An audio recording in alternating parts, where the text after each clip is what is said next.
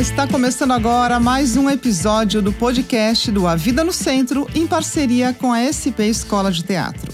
Eu sou Denise Bacotina e o nosso assunto hoje no Hackeando a Cidade é o skate. Os skatistas são os verdadeiros hackers da cidade, no sentido de ocupar espaços e, de fato, usar os locais públicos. E nossa conversa hoje é com dois representantes desse grupo, que é muito numeroso em São Paulo e só vem crescendo e ganhou ainda mais impulso agora com os Jogos Olímpicos. Gabriela Santana é skatista e tatuadora e começou a andar de skate há 10 anos, quando tinha 14 anos. Ela conta como começou no skate e como era a presença das mulheres na época e como isso vem evoluindo desde então.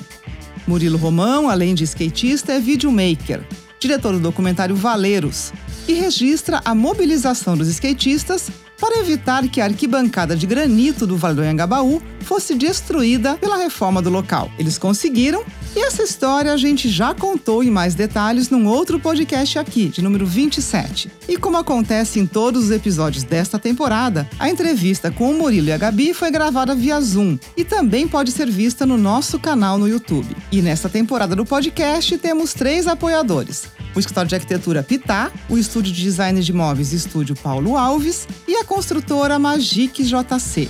Então vamos ouvir a conversa que eu e o Cleiton Melo tivemos com a Gabriela Santana e o Murilo Romão.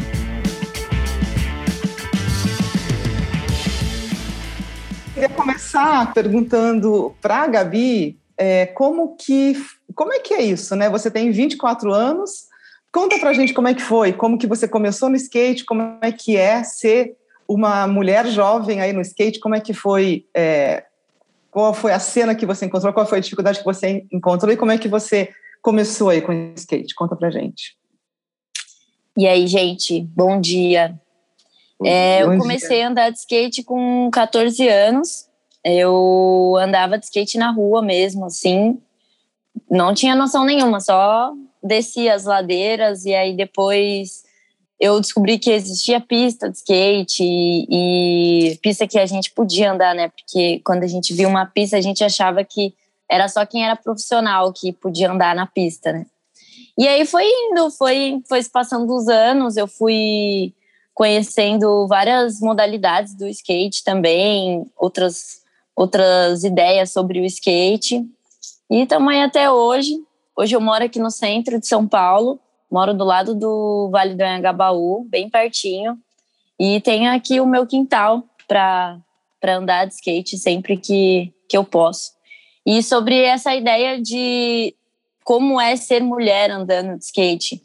Não é fácil, né? Às vezes a gente acha que o que está acontecendo com a gente, assim, em certos momentos ali é normal, porque tem vários outros caras e isso acontece mesmo na cena do skate, mas a gente sempre tem que se posicionar, né, no meio que a gente está vivendo ali, nos momentos, nas sessões de skate, em outras plataformas quando a gente pode também, inclusive aqui, né, fico feliz por poder estar me posicionando em nome de todas as outras meninas que andam skate aqui no centro também.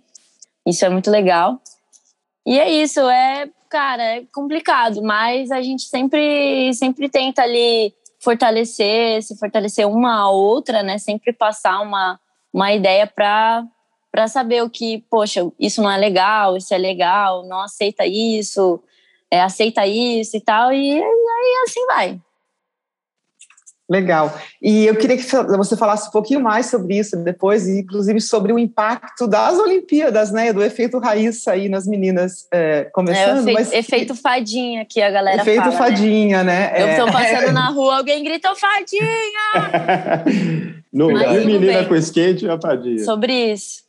Muito legal. Eu imagino que seja uma evolução do que o Murilo já deve ter ouvido aí uh, em outros momentos. Ah, ele né? já deve ter escutado um, um, um Tony Hawk, um, Nossa, um sei lá, um Tombi, um Tombi Hawk que a galera é. fala, uns negócios assim, umas zoeiras assim.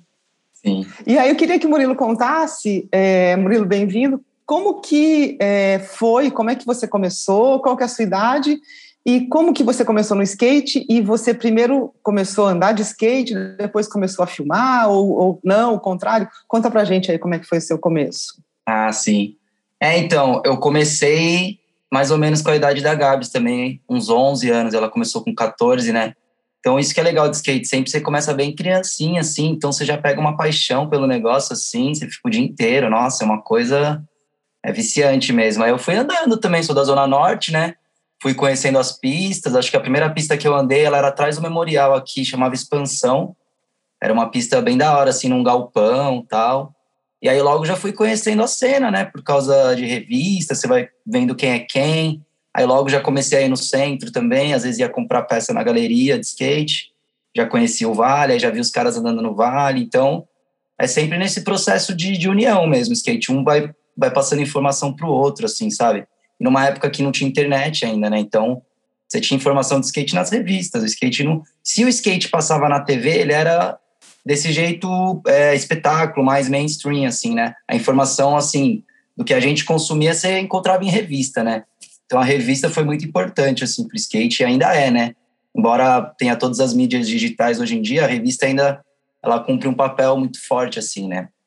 Mas foi desse jeito. Eu comecei a filmar mais ou menos em 2008, 2009, uma uma câmerazinha daquelas digital pequenininha, minha irmã conseguiu uma, e aí eu fiz um videozinho assim, faz tempo. Chamava Eu e o Tédio, era eu em casa assim, aí tipo meio no tédio, uhum. aí andar de skate no quintal, essas coisas. Mas aí eu fui levar a sério mesmo de uns quatro, cinco anos para cá, que aí eu fiz carreira de skate, né? Consegui patrocínio, passei para profissional, mas aí nos últimos anos já foi caindo um pouco isso. Eu falei, nossa, vou aproveitar que eu já tinha estudado também audiovisual, né? Eu fiz faculdade de rádio e TV. Eu falei, vou juntar isso com, com o que eu já gosto. A gente fez o coletivo Flanantes, que a gente tá sempre em movimento, assim, fazendo vídeo e não só, a gente vai acompanhando tudo que está pegando na cidade, assim, desde os conflitos da Roosevelt, né? A gente falou no outro episódio sobre essas coisas. Então, foi bem orgânico, assim, essa coisa de filmar skate, foi só uma, uma continuação mesmo, e eu gosto muito, assim, porque aí você aponta a câmera para gente que às vezes não tem patrocínio, sabe? Como é um coletivo, você não, você não tem um compromisso, tipo, eu vou filmar aquele cara para a marca tal. Não, eu vou filmar um cara que está andando bem mas ele não é patrocinado, sei lá, porque existe muito isso, né? Então eu acho muito legal, assim, filmar as pessoas que estão na correria do skate, assim, sabe? Que vêm de longe, às vezes, para andar no centro. Eu acho importante essa parte da, da filmagem, assim.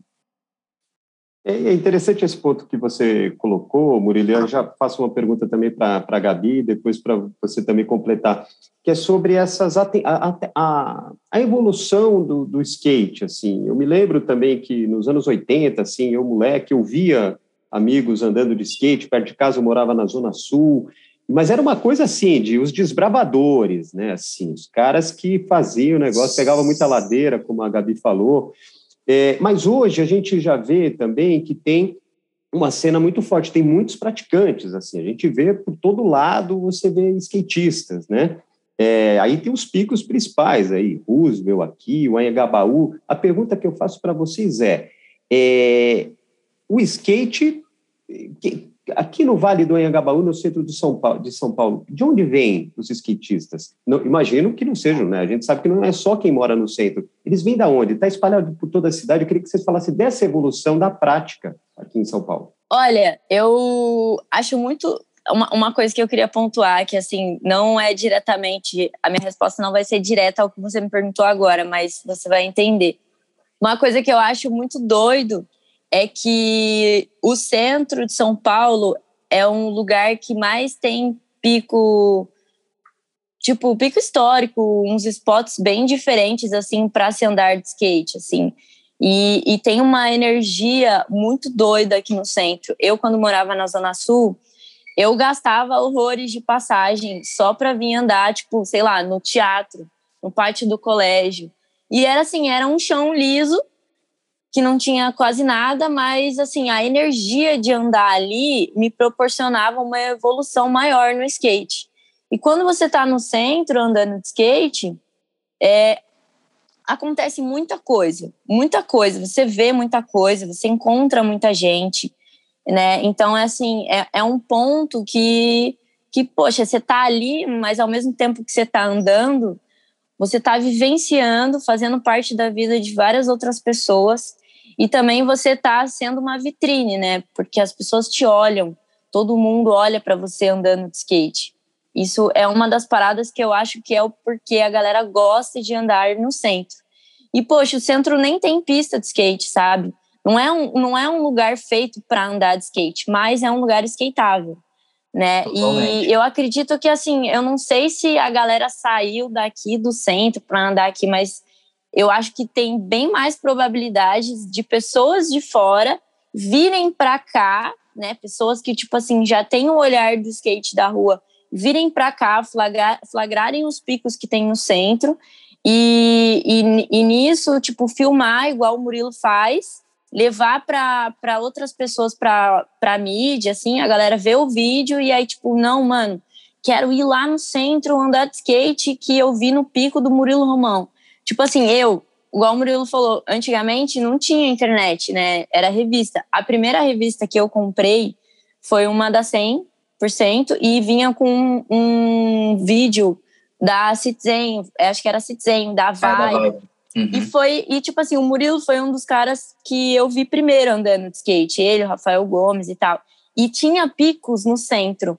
Então, quando eu vi aquele vídeo, eu falei: caramba, dá para andar de skate aí? Eu nem sabia que dava para andar de skate. E aí eu acho que é por conta dessas coisas, né? Desse, dessa continuação, desse, dessa história que a gente fica aí levando para outras pessoas que vem a galera e anda no centro, assim. Por aí que a galera conhece. E quem é skatista mesmo, assim, que, tipo, quem anda de skate há muito tempo, sabe que em todo lugar, seja em São Paulo ou em outras cidades, o centro sempre vai ser um lugar skateável. Então já tem, já tem também essa, assim, eu acredito que seja assim. É. Eu, eu acho que tem a questão do vídeo aí, né? Até para complementar, é, o vídeo é a grande ferramenta de vocês, né? E aí pelo Instagram, né? Total. E o hoje é. Para complementar o que a Gabi falou, eu acho que o centro é o lugar do encontro, né? De, vem gente de todas as periferias, o pessoal do skate é periférico, tem gente que tem grana também, vem mais do centro aqui expandido. Só que assim, é um encontro. Se for no Vale agora entrevistar todas as pessoas, da onde você é, da onde você é, você vai ver, tipo, Grajaú, é, Santo Amaro, Brasilândia, sabe? Tipo, tem mil lugares assim. Então, é o encontro mesmo. Por isso que o centro é um lugar bom para o skate, porque você conhece outras pessoas. Antigamente tinha um circuito de campeonato que chamava Samp Skate também. E ele, cada fim de semana, era num lugar. Então, você circulava pela cidade inteira, tipo, M. Boimirim. Porque eu não ia fazer nada em M. Boimirim, né? mas eu fui lá para o Sampa, e aí eu conheci o bairro, então era muito da hora esse campeonato, assim. Então, acho que é isso. O skate tem essa coisa de estar tá circulando sempre por aí. Então, muita troca de informação também. Aí conhece um cara da Zona Sul. Ah, vou lá no fim de semana andar na sua área. Demorou. Vamos se encontrar em tal lugar. Aí o cara apresenta o bairro. Então, tem essa potência, assim, o skate de, de conhecer a cidade mesmo. Que a, a Gabi falou. É, desse skate de experienciar a cidade, os caras que estudam skate, que é o nosso amigo Jean Machado, que já é doutor, ele fala do skate citadino, que é o skate com essa experiência da cidade, sabe? Não é você andar de skate numa pista, num clube, que você vai ficar fechado. Não, é o skate junto com várias outras coisas que acontecem na cidade, igual a Gabi falou, né? Das experiências mesmo. Então, acho, acho muito louco esse skate na rua, assim. E essa negociação de quando reclama, trocar ideia, trocar ideia com o GCM, que hoje já melhorou bastante, assim, tipo, depois de tudo que aconteceu nesses, nesses anos aí. Então, acho que é isso, é skate está sempre circulando, assim, está sempre em movimento. Isso que é, é legal. É, skate é uma, é uma ferramenta de comunicação, né? Muito, muito forte. É o que ele falou ali. Você chega, tipo, em um dia, você conversou, aprendeu, sabe? Você, tipo, descobriu novas coisas e não importa. Eu moro no centro agora, eu moro um ano no centro, mas todo dia que eu volto para casa, tem uma coisa nova. Tem, tipo assim, ou eu conheci alguém diferente, ou até os personagens que a gente fala, que são os moradores de rua, né? Que sempre interagem com a gente. É, sempre acontece uma coisa muito engraçada, sempre, tipo. Cara, skate é muito doido, assim. Parece que, tipo, a gente é um bando de anjinhos, sabe? Ou também um bando de para-raio, né? Que o, o, raio sempre cai na gente. É, Mas, assim. Nossa é, mas assim, tipo, cara, todo mundo olha a gente com um olhar diferente, assim, sabe? Já é uma coisa, tipo, nossa, ela é skatista e tal. E a gente que é skatista, a gente esquece um pouco de como é esse olhar, porque antes a gente também era assim. Eu, quando vi skate na rua, eu pirava, eu, nossa, skate, não sei o que e tal. Minha mãe olhava pra minha cara e falava, você tem problema. Tipo assim, sabe? E era muito emocionante ver alguém, tipo, olha, mãe, olha, não sei o que e tal, tipo, sabe, uma coisa assim. E aí a gente esquece um pouco disso, eu acho, sabe? De que, que tem essa energia, assim, porque a gente vive, convive, pra gente já agora já é normal, né? Skate, bota skate no pé ali, vai na, vai na padaria, vai andar de skate, vai ali, e assim vai, né? É por isso que mais do Muito... que o esporte é o estilo de vida, né? O skate. Sim. É, para mim é, é uma companhia, né? Sempre foi a minha melhor e sempre a minha maior companhia foi o skate. Não, e ele carrega, ele que o Cleiton falou, estilo de vida, ele carrega um monte de música. Quantos raps a galera aprendeu ouvindo em vídeo de skate, sabe? Sobretudo nos anos 90, que os caras ouviam a fitinha, cassete, sabe? Tipo, olha a fita tal aqui. Às vezes era música que na gringa tava começando a ficar famosa e o pessoal já tinha acesso aqui por causa do vídeo de skate. Então, nossa, é uma cultura enorme. Isso é assim, é doido. Tem, tem nos vídeos de skate, ainda mais a galera que gosta de andar na rua, que sempre ouviu muito rap. Então, Saiu até um documentário esses dias que fala da, da convergência do rap com, com o skate em Nova York nos anos 80. Aí fala disso, como foi criando junto, assim, ó, Gabs, é muito louco esse, hein? Fala da Supreme. Eu quero ver. Tipo, é bem da hora, chama Street Star Silent, alguma coisa assim, tá lançando. E aí tá mostra tá como foi, cres... foi, foi crescendo junto, assim, ó, a história do rap com o skate. Toda essa coisa de estar tá na rua, batalha de rap. Se nos anos 80 era um pouco mais punk, pro 90 já foi indo pro rap, né? Então, sempre teve vinculado a, a muita forma de cultura, assim, é impresso, música, né? Você não vê futebol, os tem uma cultura no futebol, mas assim, não é uma coisa tipo uniforme. No skate, não, é tipo, ah, você já ouviu Nas? Tipo, o cara vai ter ouvido, ouvido no vídeo tal, tipo, você já ouviu uhum. Kamal. Kamal é um dos caras que é do rap, que era skatista profissional, e ele foi fazer música junto com o skate, sabe? Foi acabando a carreira de skatista, ele foi fazendo outra coisa. Parte 1, mesma coisa.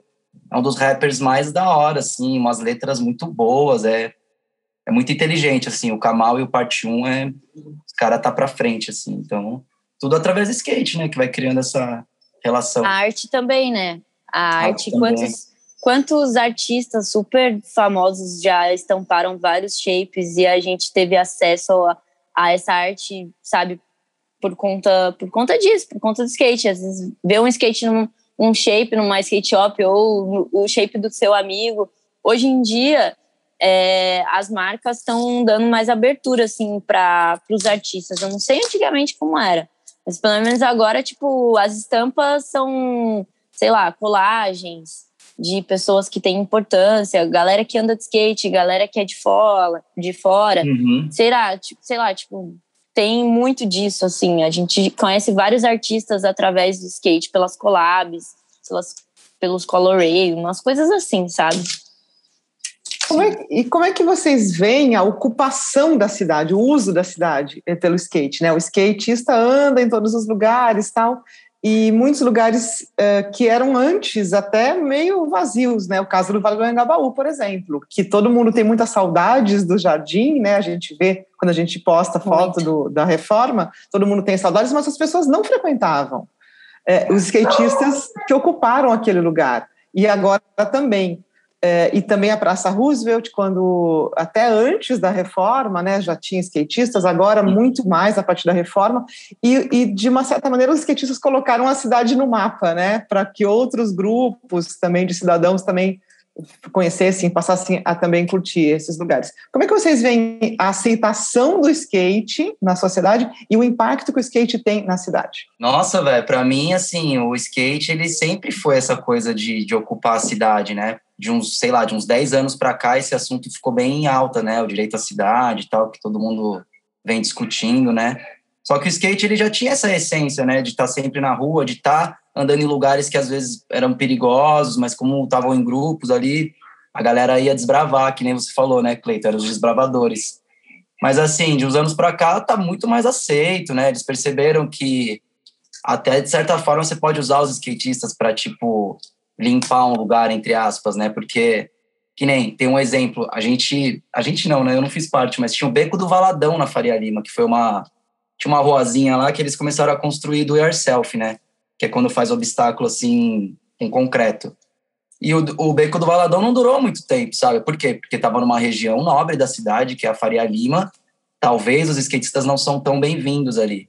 Em compensação, no centro, que é um lugar que está um pouco mais degradado, né, de uns anos para cá, ele está sendo bem aceito. Por quê? Porque ele acaba tirando grupos mais marginais, assim, sabe? Então, tipo, vamos colocar os skatistas debaixo do viaduto da 9 de julho, porque tem morador de rua, sabe? Então a gente não pode ser tão inocente é, com essa aceitação, sabe?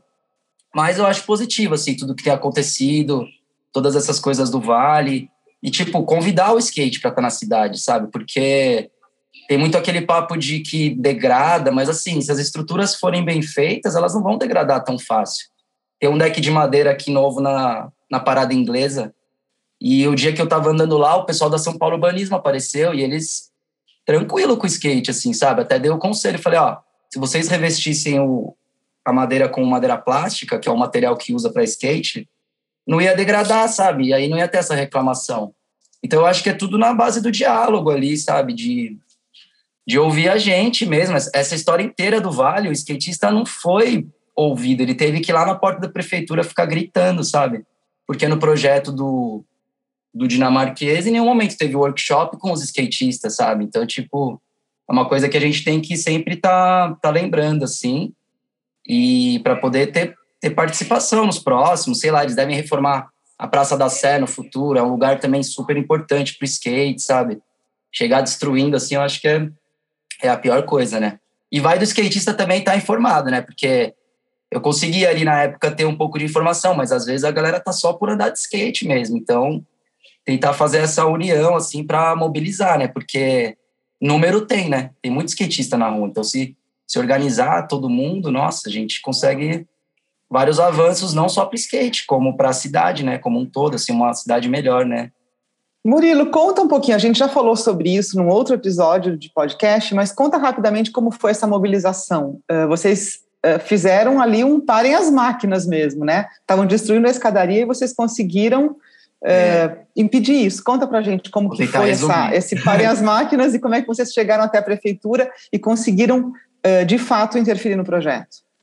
Então, foi através de um monte de, de mobilização que, que eu comecei junto com o Formiga, eu fiquei pesando na dele, assim, pilhando ele para a gente poder ser ouvido pela prefeitura. Então a gente fez é, vídeo que viralizou na época, que era o Salve o Vale, a gente fez é, petição online, a gente fez mil coisas para quando a gente chegasse no protesto, a gente já tá, tipo, com, a, com um discurso claro, assim, sabe, do que a gente queria e tal. E aí a gente acabou conhecendo outros grupos no meio desse caminho, né? Que é outros moradores do centro e tal. Mas chegou um momento que afunilou pro skate, assim. A gente teve que é, participar dessa parte nova do skate. A gente falou, beleza, a gente quer um. Por isso que a gente fala tanto que é um memorial, porque não era simplesmente fazer uma pista como teria no projeto. Aí o que a gente conseguiu foi que o Vale fosse, que nem o Jean fala, desmontado. Ele foi desmontado, ele não foi destruído. A parte né, do skate, que eram as arquibancadas. Ele foi desmontado e as pedras foram guardadas. E a gente teve uma grande sorte de ter o Rafael Murolo, que trabalhava na São Paulo Urbanismo na época, que ele foi o arquiteto, assim, melhor impossível para ajudar a gente nisso, porque ele já tinha contato com o skate, ele anda, né? Então, assim, a gente ficou muito aflito na época, né? Porque foi destruído, a gente teve que ver tudo. Só que a gente estava confiando nisso, né? É muito difícil confiar assim, no poder público, tudo que falam. Mas acabou que deu certo, assim, essa parte do memorial.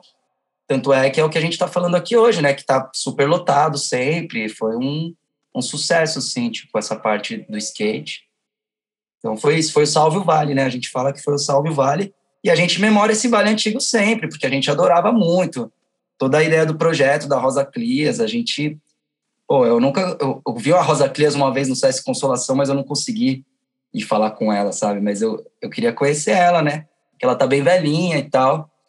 E, putz, é tudo, tudo em homenagem para ela, porque, nossa, o projeto do Vale Antigo era muito da hora, assim, a gente a gente pira mesmo. O Gabi, e falando um pouquinho mais sobre as mulheres no skate, né?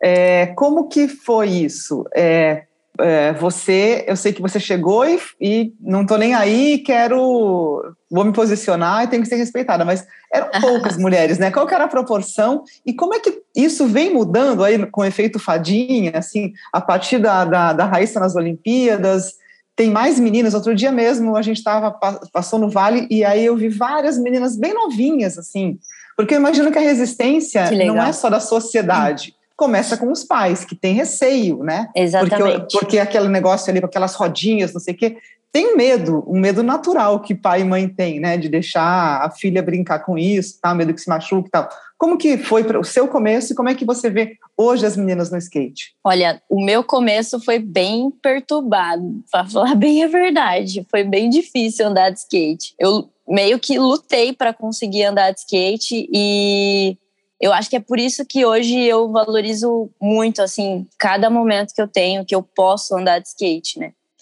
Eu, quando eu comecei a andar, a minha mãe não, não deixava eu andar, porque ela tinha um preconceito com o esporte, né? Achava que ia me levar para outros meios, ou que eu ia mudar, e realmente eu mudei, mas eu mudei para melhor, né? Eu acho. E aí, na época que eu comecei a andar, não tinha menina, assim, sabe? Quem andava era quem as meninas que andavam bem, assim, sabe? Tipo, na época eu lembro que tinha a Bufone, a Mônica Torres, aí tinha a.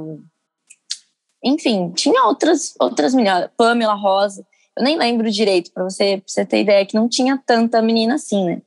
Então, quem andava, as meninas que andavam de skate mesmo, eram as meninas que andavam bem, que as meninas que saíam nas mídias. E esse tipo de público que, que eu fazia parte antigamente tinha acesso só a essas meninas, assim, sabe? Era muito difícil você saber, assim, de, de meninas que andam, de mulheres que andam de skate, mas que não estão na mídia, assim. Era, era raramente, assim, era alguma menina que era local, que morava perto de alguma pista, e aí ela andava de skate né? Mas no, no meu começo foi bem complicado, bem perturbado mesmo, assim. Tanto é que eu saí de casa por conta, uma grande parte foi por conta do skate, né?